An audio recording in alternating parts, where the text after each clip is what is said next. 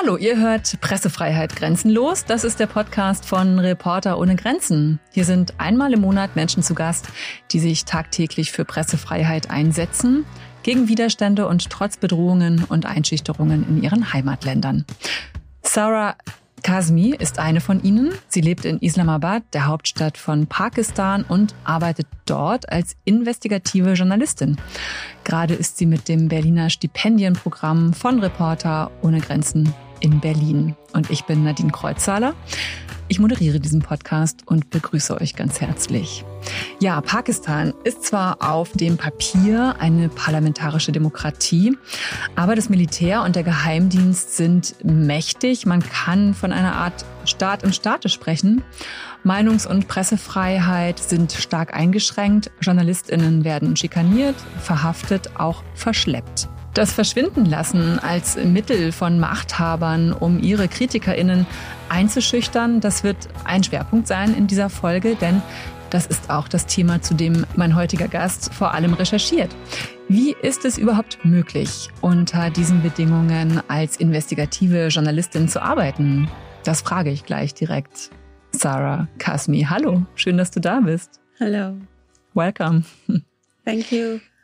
Erstmal äh, würde ich aber gerne wissen, du bist ja gerade in Berlin seit Anfang Mai. Ist es dein erstes Mal in Berlin? Also wie gefällt's dir und hast du vielleicht sogar schon einen Lieblingsort hier in Berlin?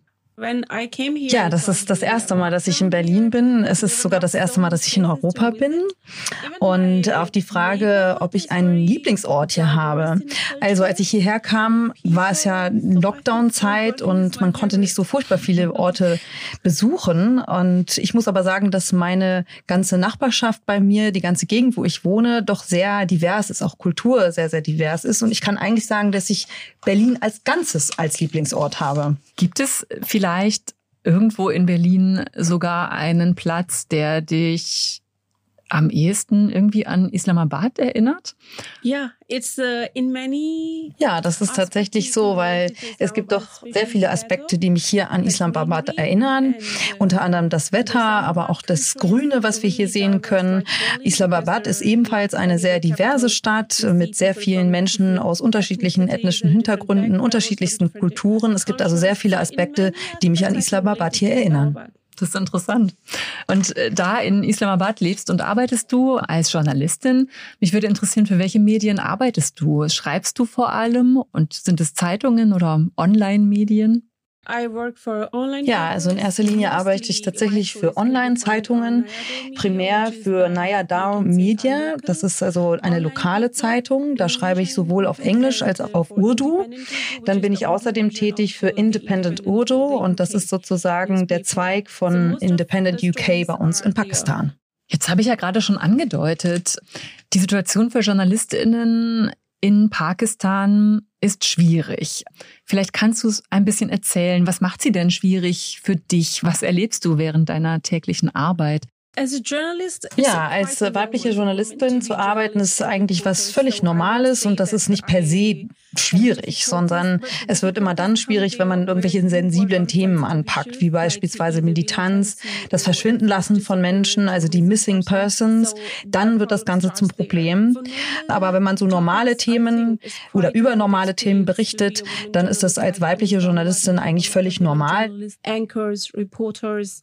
So it's normal. Was sind denn normale Themen?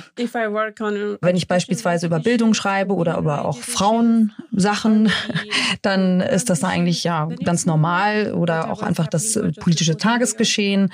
Dann ist das immer kein Problem, solange man nicht sich in irgendwelche sensiblen Themen vergräbt.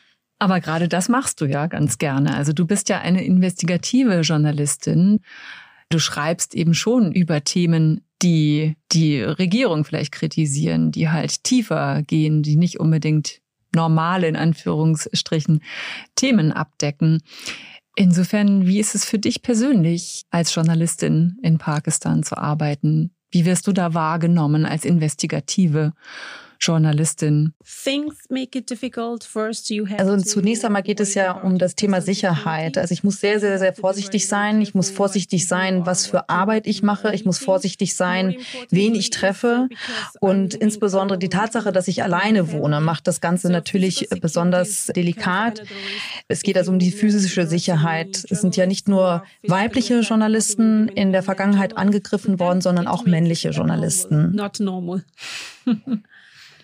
Du berichtest kritisch. 2017 zum Beispiel hast du eine erste investigative Arbeit veröffentlicht und ein Korruptionsnetzwerk in der Tabakindustrie Pakistans aufgedeckt.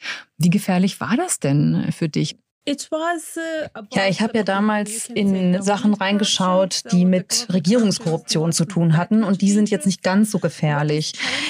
Die größte Herausforderung war eigentlich, an die richtigen Daten heranzukommen. Wenn man beispielsweise die Regierungsstellen kontaktiert, um an bestimmte Daten zu kommen, als Journalist oder als Journalistin, dann haben sie immer Angst, bestimmte Daten rauszugeben. Das heißt, also meine Hauptherausforderung war, die Daten zu bekommen, aber auch nachher jemanden zu finden, der das Ganze nachher veröffentlichen würde. Denn viele Leute haben das dann abgelehnt, gesagt, nee, wir möchten das lieber nicht veröffentlichen. Wenn ich das richtig verstehe, dann, du hast schon erzählt, erzählt, regierungskritisch zu berichten ist eigentlich kein Problem. Ich nehme mal an, gegen das Militär dürftest du nicht wirklich etwas schreiben oder überhaupt recherchieren. Das wäre dann wirklich gefährlich. Wie ist das Ganze denn miteinander eigentlich vernetzt und ja, wie kann man das voneinander abgrenzen, auch beim Recherchieren? It ja, das geht also um die Frage, ob oder inwiefern das Militär direkt oder auch nicht direkt mit solchen Angelegenheiten verbunden ist. Und man muss so ein bisschen verstehen, wie das System eigentlich funktioniert, um eine Situation zu bewerten. Und zu wissen, ist da das Militär direkt oder indirekt überhaupt äh, mit betroffen? Oder ist es tatsächlich nur die Regierung, um die es hier geht. Und in meiner Geschichte ging es darum, dass tatsächlich das Militär nicht so involviert war. Es ging um Steuern Steuerangelegenheiten damals. Man wollte also einen Steuersatz reduzieren, um zu ermöglichen, dass die entsprechenden Unternehmen noch mehr Geld machen konnten. Hier waren aber die Regierungsvertreter involviert und sollten auch ihren Anteil bekommen. Das Militär war also nicht direkt mit involviert. Wenn es aber um Sicherheitsangelegenheiten geht oder um Angelegenheiten mit äh, dem Militär, dann muss ich wirklich sehr, sehr vorsichtig sein. Da muss ich sehr, sehr vorsichtig sein, was meine Sicherheit angeht. Ich muss auch vorsichtig sein, um zu schauen, mit wem treffe ich mich, wen kontaktiere ich, um an bestimmte Daten ranzukommen. Und da beginnt dann das Problem. Aber in dieser spezifischen Geschichte war das Hauptproblem tatsächlich an die Daten zu kommen. Und wie schützt du dich dann? I can't. Ja, ich kann für meine Sicherheit selber gar nicht garantieren. Das ist einfach nicht möglich. Man kann nur seine Sicherheit garantieren, wenn man aufhört, das zu tun, was man gerade tut. Es kommt also in eine erste Warnung, lass das, tu dies oder das oder jenes nicht. Wenn man das dann nicht aufgibt, dann muss man sich auf die Konsequenzen vorbereiten. Und man weiß nie, wann diese Konsequenzen kommen und wie schnell sie kommen werden. Ein großes Thema in deiner Arbeit sind ja Missing Persons, also Verschwundene. Warum beschäftigt dich gerade dieses Thema so sehr? Hast du da auch etwas erlebt? Also haben Kollegen, Kolleginnen von dir, ist denen etwas in der Art passiert? Kennst du persönlich Leute und Geschichten? There is a. Ja, da gibt es eine Geschichte, die dahinter steckt. Und zwar eines Tages war ich zusammen mit dem Onkel eines oder traf den ähm, Onkel eines Freundes von mir und der sah sehr, sehr traurig aus. Ich verstand nicht, worüber sie reden, aber ich konnte sehen, dass er weinte. Er war offensichtlich verzweifelt und ich fragte ihn, was das Problem sei. Und er sagte mir, dass sein Bruder, sein Sohn und sein Neffe verschwunden seien. Und dann habe ich gesagt, naja, warum redest du darüber? Darüber nicht? Warum bringst du das nicht an die Öffentlichkeit? Und dann hat der Freund gemeint, ja, weil man darüber einfach nicht reden darf. Man darf nicht zu den öffentlichen Zeitungen gehen und darüber einfach sprechen. Deswegen in diesem Zusammenhang kann ich auch noch mal erwähnen, ich bin ja eigentlich sozusagen Researcher. Also ich erforsche Dinge und habe dann festgestellt, als ich mir diese Sache mit diesen Missing Persons weiter angeschaut habe, dass das keine Einzelfälle sind, sondern wir reden hier von Hunderten, Tausenden von ähnlichen Fällen. Und ich dachte mir, okay, hier muss man ja etwas tun. Und so habe ich dann angefangen, die entsprechenden Familien zu kontaktieren. Das war sehr, sehr schwierig. Es war auch problematisch, Kontakt aufzunehmen zu denjenigen, die nachher wieder freigelassen worden waren. Es ist also sehr, sehr schwierig, Interviews mit diesen Menschen zu bekommen. Wie ist es dann weitergegangen? Bei dir und äh, warum bist du trotzdem dran geblieben? Bei mir in der Familie ist es nicht so, dass irgendjemand verschwunden ist. Aber ich denke, für diejenigen, die zurückgelassen werden, ist es eine schwierige Situation und dabei handelt es sich in erster Linie um Menschen mit einem Pashto-Hintergrund beziehungsweise um Belutschen. Und sie wissen eigentlich in einer solchen Situation überhaupt nicht, was sie tun sollen. Das sind also Menschen, die nicht nur jemanden in der Familie haben, der einfach verschwunden ist, sondern sie wissen einfach gar nicht, an wen sie sich wenden sollen. In diesem spezifischen Fall wurde dieser Onkel tatsächlich auch häufig ausgenutzt, weil ihm gesagt wurde, ja, ich bin vom Militär, ich bin von der Sicherheit, du musst mir nur so und so viel Geld zahlen und dann kannst du deinen Bruder oder deinen Neffen sehen. Das heißt, er wurde in dieser Hinsicht sehr viel ausgenutzt und ich habe mir gedacht, ja, wenn wir ganz gut ausgebildet sind und verstehen, wie das Ganze hier funktioniert, dann müssen wir diejenigen unterstützen, die eben Hilfe brauchen. Warum werden diese Leute denn entführt und wer steckt dahinter? Militär, Geheimdienst? Und was hast du herausgefunden, was passiert mit diesen Menschen? Ja, geht es um diese drei spezifischen Menschen? Nein, eigentlich insgesamt einfach. Um diese Frage geht es ja.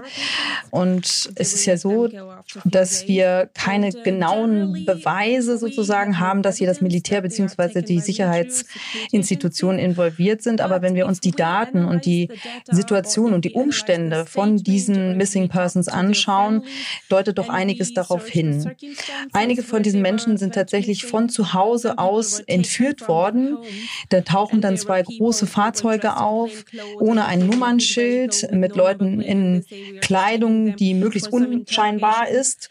Und diese Menschen verschwinden dann mit diesen Personen, die behaupten, sie würden diese Person nur abholen, um eine Befragung durchzuführen und dass diese Personen dann nach einem Tag wieder frei sein werden. Aber in vielen Fällen ist das eben nicht so, sondern Monate bzw. Jahre lang sind diese Menschen einfach verschwunden. Es ist also sehr selten, dass wenn jemand so abgeholt wird, und so verschleppt wird, tatsächlich nach einem Tag wieder zurück ist. Und das deutet doch schon auch darauf hin, dass hier die Sicherheitsbehörden im Spiel sind. Also wenn wir uns auf die Sicherheitsbehörden verlassen könnten, dann müsste man doch eigentlich sagen können, dass man sagt, okay, der Geheimdienst müsste doch eigentlich alle seine Ressourcen nutzen können, um in solchen Fällen wirklich zu helfen, mit der Polizei zusammenzuarbeiten und diese Fälle aufzudecken. Zusätzlich muss man dazu sagen, dass es für diese spezifischen Missing Persons Fälle kein spezifisches Gesetz gibt, auf Grundlage dessen man arbeiten könnte. Das heißt, es ist einfach sehr leicht, auch Personen verschwinden zu lassen. Außerdem ist es so, dass wir sehr viele Proteste im Land haben, Proteste von Familien, bei denen Menschen verschwunden sind in der Familie. Was hoffst du denn mit deiner Arbeit? Also du triffst diese Menschen, sie erzählen dir ihre Geschichte, du schreibst diese Geschichte auf. Was erhoffst du denn mit dieser Arbeit auch erreichen zu können oder bewirken zu können? Ja, worauf hoffe ich eigentlich? Ich möchte einfach, dass die Menschen darüber wissen, dass es so viele Menschen gibt in Pakistan, die verschwinden. Denn nicht viele Menschen wissen darüber überhaupt Bescheid. Das ist eine sehr traumatische Situation für die betroffenen Familien. Wenn jemand stirbt, dann ist es das Ende des Lebens. Das ist vielleicht etwas Greifbares. Aber wenn jemand verschwindet und die betreffende Familie Jahre und Jahre versucht, diese Person zu finden, sich immer wieder wünscht, dass diese Person zurückkommt, dann ist das wie Folter. Aus diesem Grunde werde ich weiter darüber schreiben. Ich möchte einfach, dass ein breiteres Publikum darüber Bescheid weiß. In Pakistan wird darüber nicht öffentlich berichtet. Ich möchte dies einem breiteren Publikum zugänglich machen. Und ich denke, vielleicht ist es ja dann so, dass diese Art des Verschwindenlassens irgendwann dann auch kriminalisiert wird und man eine Grundlage hat, um dagegen vorzugehen. Aber wo und wie kannst du denn diese Geschichten veröffentlichen? Also wenn du sagst, man kann darüber in Pakistan eigentlich, wird man darüber gar nicht informiert. Wo und wie kannst du diese Geschichten veröffentlichen? Ja, ehrlich gesagt habe ich erst zwei Geschichten publiziert. Allerdings äh, wurde ich dann sehr stark unter Druck gesetzt und ich musste diese Geschichten zurücknehmen. Jetzt häufen sich immer mehr Geschichten auf meinem Laptop an. Ich denke schon, dass es ausländische Medien geben würde, die diese Geschichten drucken würden. Allerdings habe ich noch nicht so viele Kontakte zu ausländischen Medien, da ich ja noch ganz neu im Geschäft bin.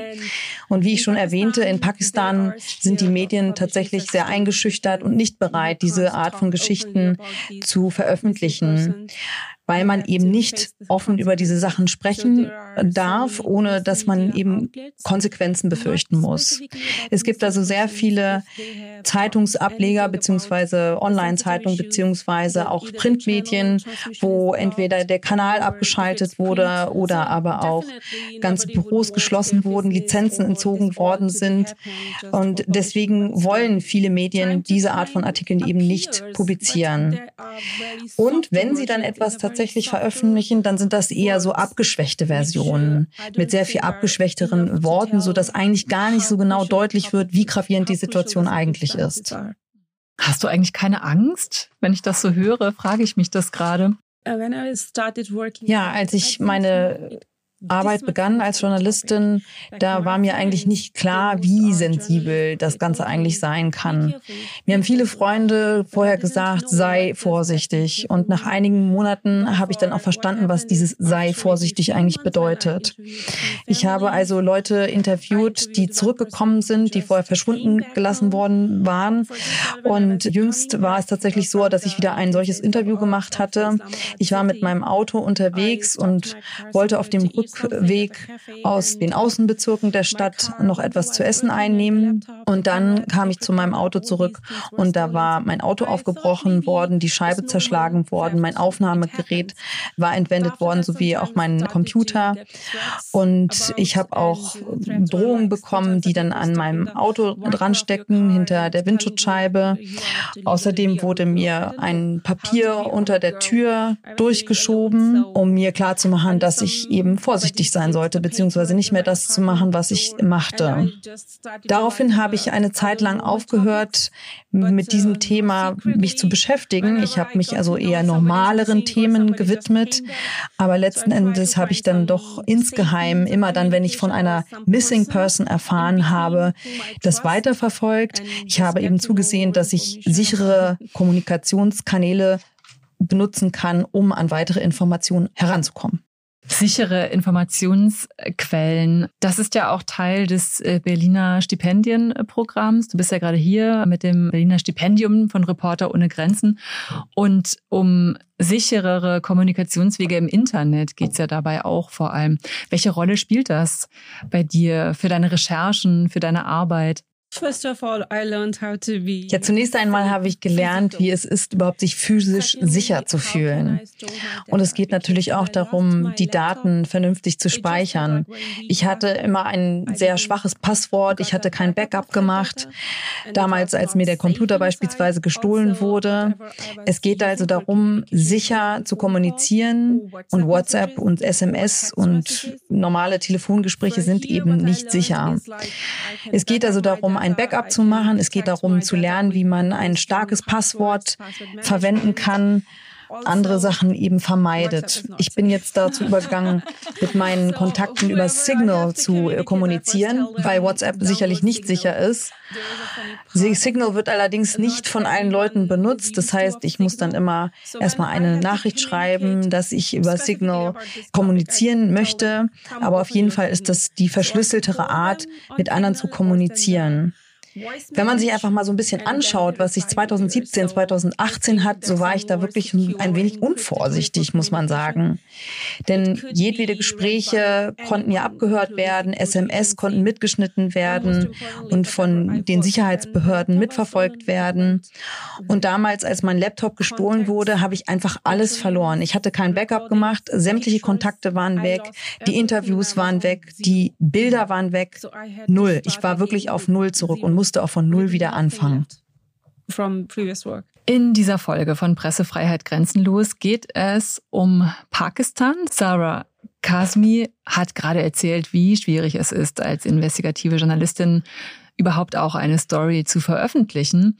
Eins ihrer Themen, zu denen sie recherchiert, ist das der Verschwundenen. Und das ist nicht nur in Pakistan ein beliebtes Mittel von Machthabern um kritische Stimmen äh, zum Schweigen zu bringen. Und wir erweitern jetzt unsere Runde.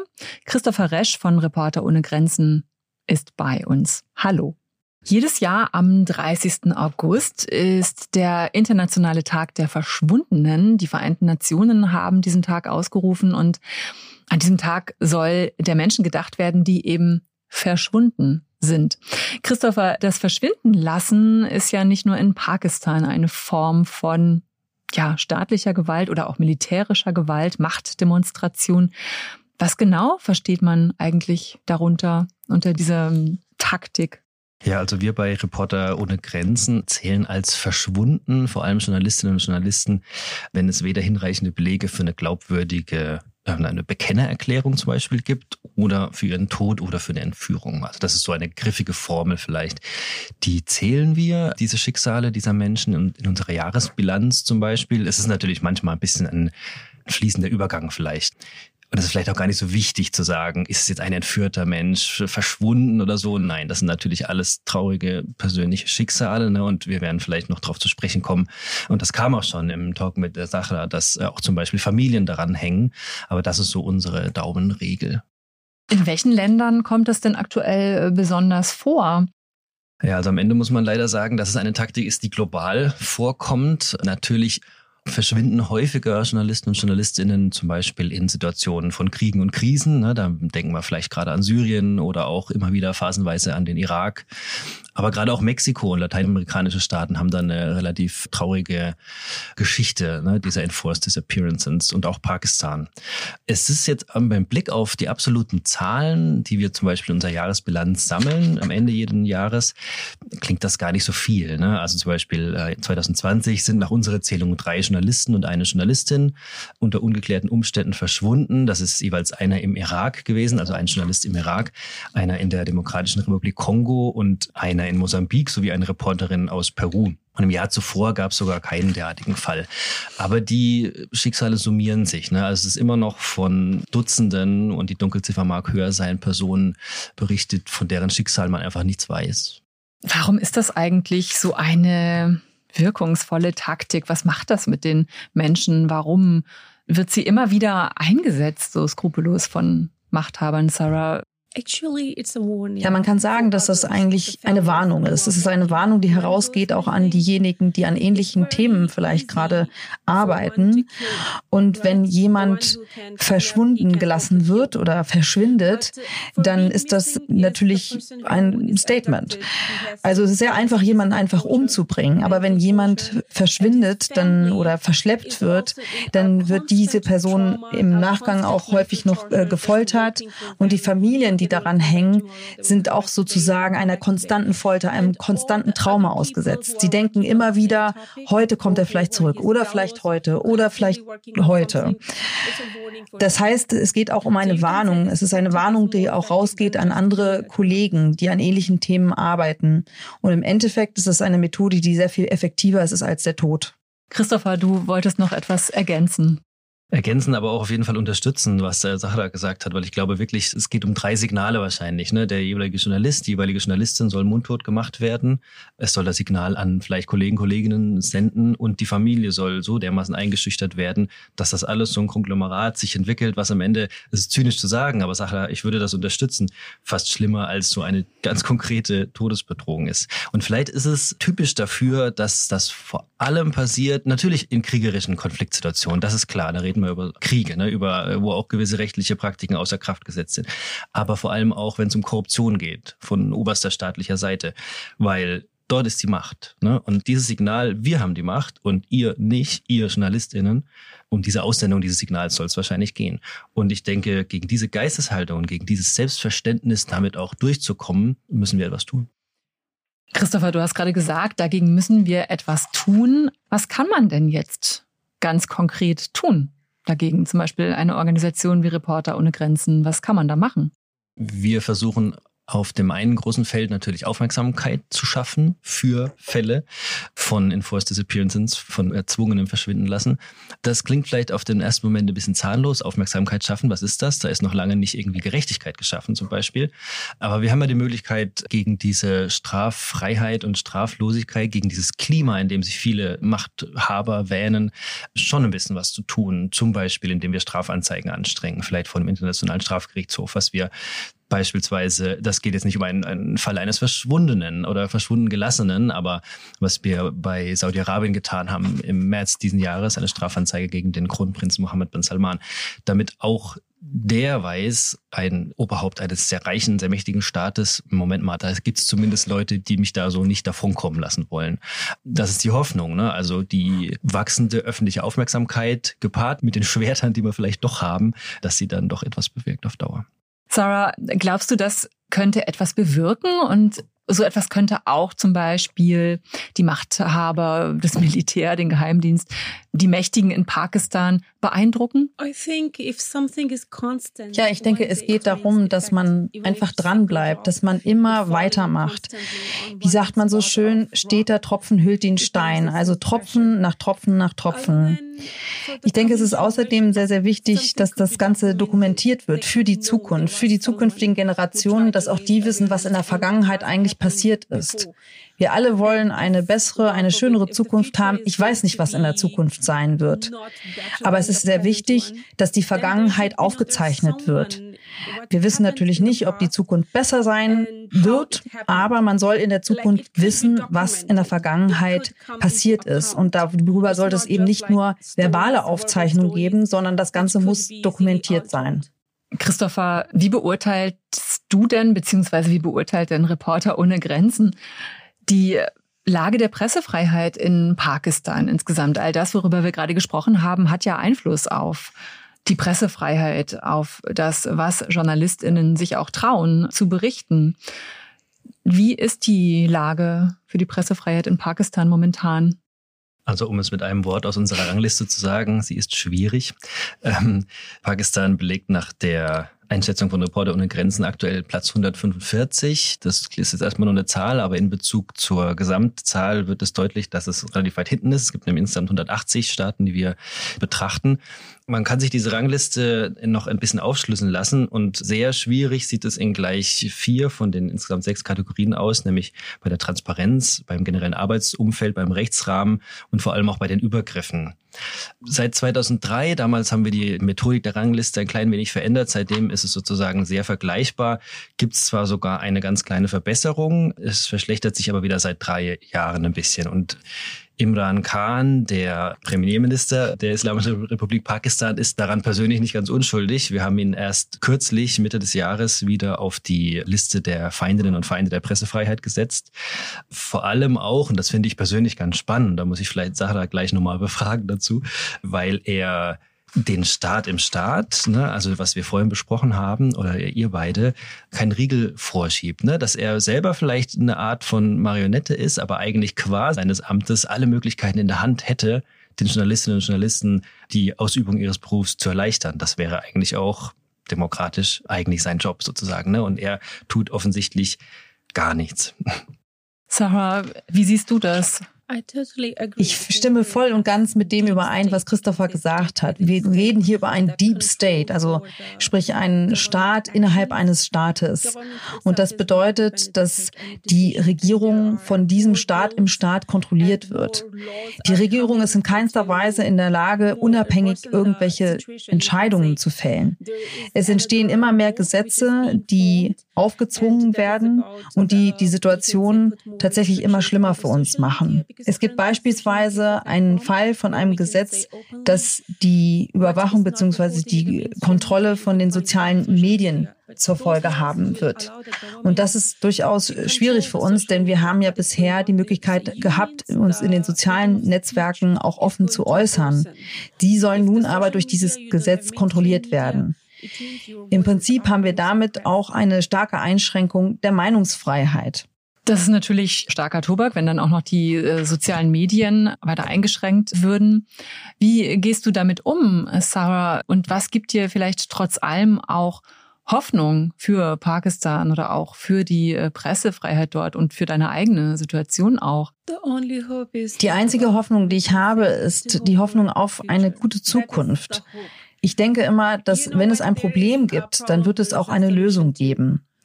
Wenn wir jetzt also davon ausgehen, dass dieses Gesetz auf den Weg gebracht wird und tatsächlich die sozialen Medien sehr stark einschränkt und kontrolliert, dann denke ich einfach, dass die Lösung sein muss, dass wir uns einem breiteren Publikum zuwenden, also internationaler aufgestellt werden und damit aber auch natürlich immer mehr Leute erreichen und immer mehr Aufmerksamkeit erreichen. Und das wiederum könnte die Regierung so unter Zugzwang setzen, dass sie möglicherweise dieses Gesetz wieder lockern oder aber die Journalisten schützen. Denn das ist ja auch ihr Grundrecht. Christopher, wie siehst du da die Zukunft und die Chancen?